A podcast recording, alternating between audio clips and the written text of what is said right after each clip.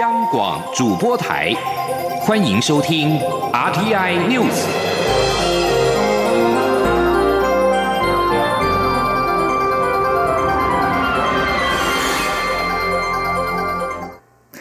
各位好，我是张旭华，欢迎收听这节央广主播台提供给您的 RTI News。距离二零二零大选不到两个月，绿营力拼胜选。蔡英文总统在六都中第一个总部今天下午在高雄成立，晚上举行造势晚会。行政院长苏贞昌以及前行政院长赖清德先后上台，总统则是于晚间的六点二十五分，在民众的簇拥之下大进场。蔡英文和赖清德在晚会中同台，也成为这场造势活动关注的焦点。民进党表示，现场有十万民众参加。蔡总统表示，台湾要赢，从高雄开始，赢了高雄，全台湾就会赢。高雄人要用手中的选票说清楚，不喜欢说大话，不喜欢落跑的人。总统并表示，明年让总统连任，民进党国会过半，要让好的力量、进步的力量、改革的力量进入国会，把反对改革、扯台湾后腿的人，把不好的人阻挡在国会大门之外。赖清德致辞时表示，这一场选举就是为台湾之战，中国不择手段处处打压台湾，连美国都看不下去，绝对不要一国两制。这场选举定位就是捍卫台湾主权，绝对不做第二个香港、西藏。蔡英文总统竞选连任的全国暨台北竞选总部将在明天上午成立，外界关切何时宣布蔡赖配。党内人士表示，总统渴望在明天上午宣布由赖清德担任副手，以蔡赖配正式迎战二零二零大选。国民党总统参选人韩国瑜近日公布房产资料，却被质疑有些房子少报平数。对此，蔡英文总统今天表示，公布这些资料真的还是要谨慎，应该让民众没有质疑的空间。作为一个总统候选人，都要把事情说清楚。记者陈国维报道。蔡英文总统十六号上午在台北出席全国医师人员后援会成立大会。对于国民党总统参选人韩国瑜在公布房产资料后被质疑有些房屋少报平数，他表示这些资料的公布真的还是要谨慎，也应该让民众没有质疑的空间。要不是是因为他准备不周全，说要不然就是有刻意要隐瞒一些事情了。不过，呃，总而言之，作为一个总统候选人，总是要把事情呃说清楚嘛。韩正营也质疑蔡总统在年轻时买卖土地没有申报，应将相关的十五笔资料公布交易明细。对此，蔡总统回应：那十五笔资料在他担任公职的两个期间，无论是前段或后段都有申报过，而且申报的都很清楚。他强调，对方质疑的这块土地其实是很多人共同持有，而且是在持有很长的一段时间后才处分掉，没有所谓炒作的问题。而且这个问题在上次的选举，国民党就试图炒。做这个议题，他当时也解释的非常清楚，提供了完整的资讯。他相信抛出这个问题的症结，还是在韩国瑜市长对于社会要他将相关质疑讲清楚，所以重启了一个无效的质疑。在他看来，可以不必了。中央广播电台记者陈国伟台北采访报道。国民党今天举行中央委员会第三次全体会议，针对此次不分区立委提名候选人行使个别同意权。在经过两个多小时的议程之后，名单最后出炉，将自己列入不分区名单的国民党主席吴敦义，已经备受争议的陆军退役中将吴思怀，不同意票都相当高，但最后仍然顺利过关。至于排名第十七位的陆委会前副主委张显耀，在没有出席自我介绍的情况之下，成为唯一被刷掉的部分区立委提名人。记者陈林信宏报道。国民党十六号举行中央委员会第三次全体会议，在行使不分区立委同意权的议程中，也开放所有三十四位候选人自我介绍一分钟。原本将自己列入安全名单内，后因为外界质疑而后移至十四名边缘名单的党主席吴敦义，他在一分钟的政见说明时，还特别强调，他应该用他一生充实的训练为国民党奋斗，不只是要让国民党总统参选人韩国瑜当选总统，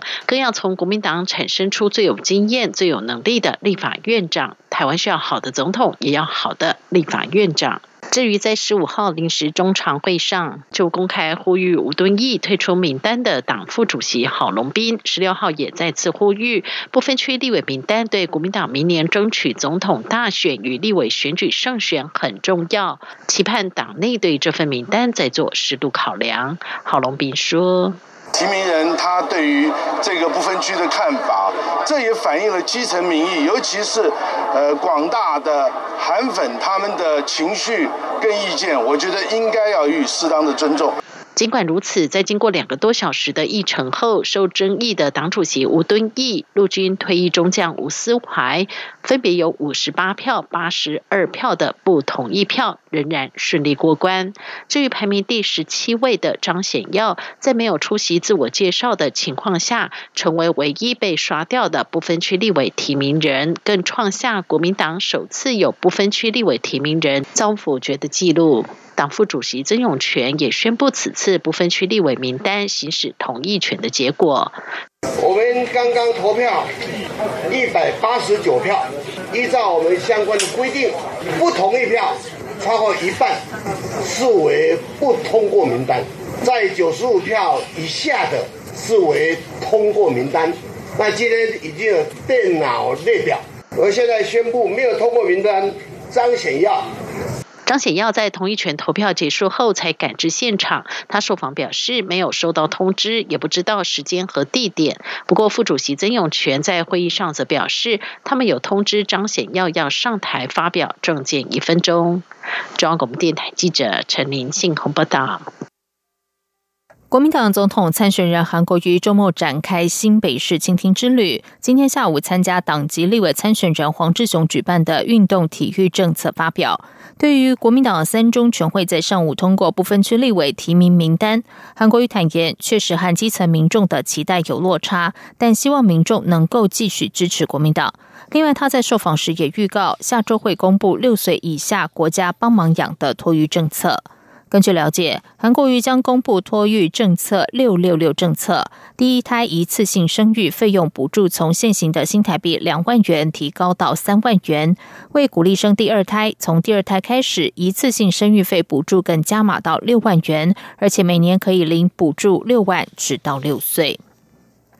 继续来关心的是，香港反送中抗争的场景搬到台北街头上演。台湾公民阵线等团体今天和三语市剧场合作，展开香港缩时艺术行动，透过剧场工作者的肢体语言，提醒台湾民众，香港的民主抗争仍未停歇。而为了促使更多在台湾的香港学生能够返乡投票，香港编程青年也发起补助计划，目前已经有七十多人报名。记者陈国伟报道。举起写有“警告催泪烟”的告示牌，台北信义区街头上演一群港警与反送中青年团体对峙的场面。这是台湾公民阵线及香港编程青年等团体特别邀请剧场工作者呈现香港人现在的处境，同时表达香港人追求自由民主、命运自觉的诉求。台湾公民阵线发言人江明燕表示，中共近来的强势表态，显现香港正处在政权加强镇压的危急时刻。所以需要国际社会共同反制中国政权的暴力。这一次行动的目标是希望可以让更多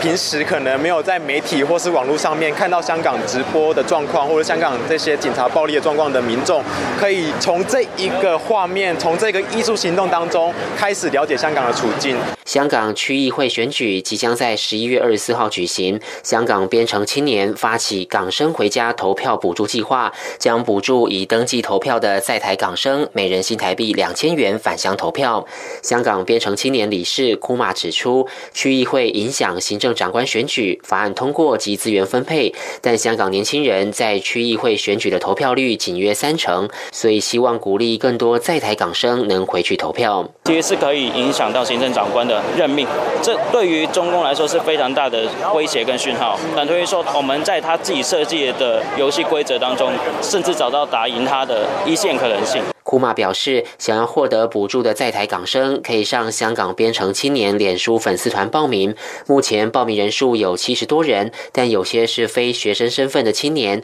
原则上将优先补助学生，非学生则列为候补。库马说，原本预计以十万元补助五十人各两千元，但因持续收到各界资助，因此将会补助到六十五人。后续将视情况，有可能再调升补助名额。中央广播电台记者陈国维台北采访报道。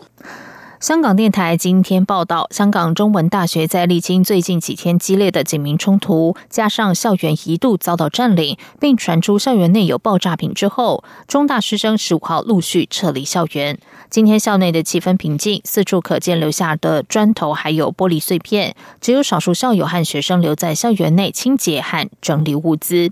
香港大学今天继城市大学之后，宣布取消学院原定十一月底到十二月举行的毕业典礼。城市大学已经在十四号宣布，原定举行毕业典礼的场地疑似遭纵火破坏，因此全校毕业典礼将会取消。此外，根据香港记者协会接获同业报告，商业电台的一名记者今天凌晨在旺角采访期间，先被防暴警察无理推撞，后来更怀疑被警员近距离开枪射击。记协强烈谴责警方针对新闻工作者滥用武力，并再次呼吁香港特首立即整肃警队，确保新闻及采访自由不受干扰。在民主国家以印太战略合作遏阻中国军事扩张的趋势之下，印度洋将成为印度和英国国防合作焦点。双方计划举行演习，伦敦将派遣一名军官进驻印度监控印度洋设施。继美国和法国陆续和印度与印度强化在印度洋的国防合作，而且监控中国海军舰艇在印度洋的活动之后，英国也准备和印度强化在印度洋的国防合作。印度斯坦时报今天引述知情人士说，印度与英国在印度洋展开国防合作，符合两国在保护商船、渔业资源和确保自由航行的共同利益。英国将派船舰到印度洋巡航，英国和印度将在印度洋举行演习。英国也愿意和印度就用在下一代战机的系统进行合作。英国驻印度高级专员艾斯贵士十五号表示，英国皇家海军四五型驱逐舰卫士号本周访问了国阿，二零二一年将举行代号康坎二一的英印海军联合军演，将可能是迄今最复杂、最精细的一次。官方伊朗通讯社今天报道，在伊朗政府日前突然宣布决定从十五号起实施石油配给，并且调高石油价格之后，伊朗各地十五号晚上都出现零星式的示威。报道指出，在伊朗中部的希尔詹市示威情况严重，有民众攻击该市的石油储存仓库，并意图纵火，所幸警方介入，阻止了民众的这类行动。报道指出，除了希尔詹以外，在第二大城麦舍赫德等九座城市也都出现零星的示威。这些示威多半仅止于阻碍交通，而且都在午夜之前就已经结束。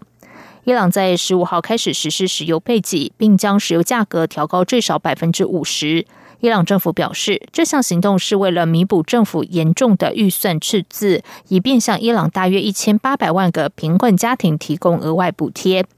国营电视台引述伊朗政府发言人诺巴赫特指出，预料这项措施每年将为伊朗带来三百兆里亚尔，大约二十五亿五千万美元，让大约六千万贫困的伊朗人可以获得补贴。中国一家小型的公司日前宣称推出国内首款合法翻墙浏览器，但是这款名为“酷鸟”的翻墙软体在两天之后就被彻底封杀。抢注册的二十万人空欢喜一场，有网友叹：“再酷也是笼中鸟。”综合美国之音的媒体报道，酷鸟官方网站十五号开始已经无法登入，几乎所有触及酷鸟的讯息都被四零四，也就是页面无法访问。推出酷鸟的研发商福建子讯信息科技有限公司打广告说，酷鸟为跨境从业人员提供专业的跨界浏览器，墙内用户可以借此登录长期以来被官方封锁的谷歌、推特等境外网站。冲破中国官方的防火长城真的如此简单？答案显然不是。有用户就表示，浏览器上几乎没有任何有关中共当局的负面消息，也看不到“六四”“香港”等敏感词。也有网友认为这是为了钓鱼反共人士。美国之音引述分析说，酷鸟的横空出世显然获得官方首肯，这与正在进行的美中贸易谈判有关。有媒体稍早曾表示，美中贸易谈判陷入僵局的主因之一，就是中方拒绝全面开放网际网络。以上央广主播台，谢谢收听，这里是中央广播电台台湾之音。这里是中央广播电台台湾之音。